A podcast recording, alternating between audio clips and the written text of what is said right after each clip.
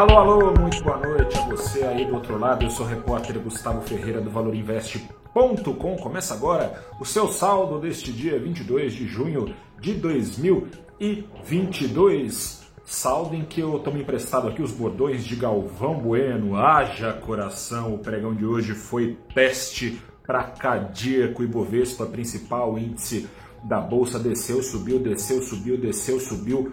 Ao longo da tarde se firmou no positivo e não segurou o tranco nos minutos finais do pregão alinhado às principais bolsas do mundo, caiu para não mais subir. A pedra no caminho hoje foi a conjuntura econômica americana que levou o Ibovespa a uma queda de 0,16%. Digamos que tenha falado mais alto hoje a consequência do que a causa. Seguem os juros americanos no foco, mas o que pegou não foi o fato dos juros americanos terem a perspectiva de alta acelerada e assim levarem para cima os rendimentos dos títulos americanos, até porque hoje foi dia de refresco, eles deram uma pequena correção hoje, deixando de drenar ah, automaticamente, mecanicamente, o apetite por ativos mais arriscados, caso das bolsas. Se não pesou essa causa, pesou que consequência? O risco de recessão global, afinal de contas, com as taxas americanas subindo mais rapidamente, acontece que possivelmente a inflação lá nos Estados Unidos vai começar a arrefecer num horizonte dilatado, mas no curto prazo aí não possivelmente, certamente, a economia americana maior do mundo deve desacelerar e com isso o mundo todo com esse cenário em mente, investidores ficaram de olho em sabatina, declarações dadas pelo presidente do Federal Reserve, o Fed, o Banco Central Americano, declarações no Congresso dos Estados Unidos. Jerome Powell reforçou que pretende matar a cobra e mostrar o Powell, mostrar o pau, como ele tá. Powell tá agressivo, aquela leniência com a inflação, empate, né?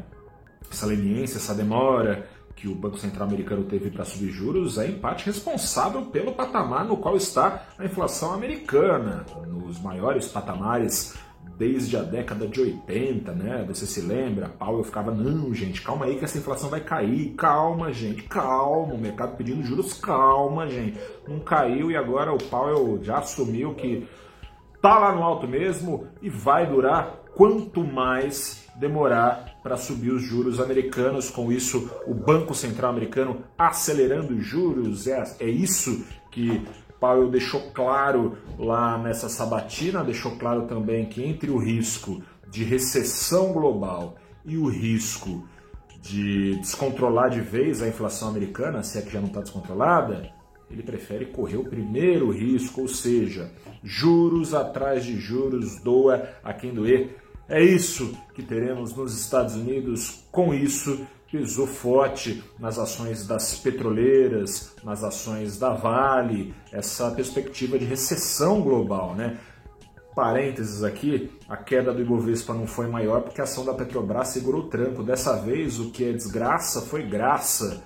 Foi graças, afinal, à intervenção recente do governo na Petrobras que as ações não caíram tanto. O petróleo mergulhou, chegou a cair mais de 4% hoje, 5% fechou com uma queda mais moderada, ainda assim forte, de 2,5%. As petroleiras privadas, que repassam aos seus preços finais a alta do petróleo, a alta do câmbio, coisa e tal, essas afundaram. PetroRio, queda de mais de 6%, 3R, queda de mais de 6%. A ação da Petrobras, e aí que entra o detalhe, ficou no 0 a 0 e chegou a subir boa parte do dia. Por quê? Os preços dos combustíveis da Petrobras, embora tenham havido reajustes, embora tenha havido reajustes, seguem esses preços defasados. Ou seja, se cai o preço do petróleo, essa defasagem diminui sem que seja preciso mais reajuste de preço, portanto, cai o risco de novas interferências do governo nos preços da Petrobras, uma coisa técnica aí, né? Acabou segurando o preço da ação da Petrobras É atípico, né? Normalmente a ação de petroleira se dá bem quando o petróleo sobe e se dá mal quando o petróleo cai, mas a situação da Petrobras é atípica, não está respeitando inteiramente as regras de mercado. Em paralelo a isso, o dólar aqui no Brasil seguiu a dinâmica da bolsa, sobe, desce, sobe, desce, sobe, desce e vice-versa. Quando um caía, o outro descia no fim do dia na tradicional mão contrária, enquanto o Ibovespa caía, o dólar subia, voltava a subir 0,4%, dessa vez 0,42%. Terminou o dia aos R$ 5,18. Eu fico por aqui, uma boa noite para você, até amanhã e tchau.